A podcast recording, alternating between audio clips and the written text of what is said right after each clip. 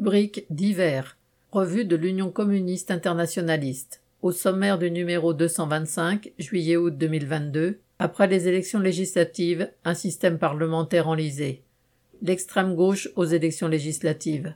La progression de l'extrême droite en Guadeloupe et en Martinique.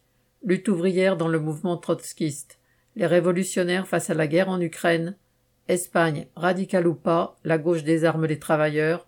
Soudan, trois ans de révolte contre la dictature militaire et face à l'ordre impérialiste.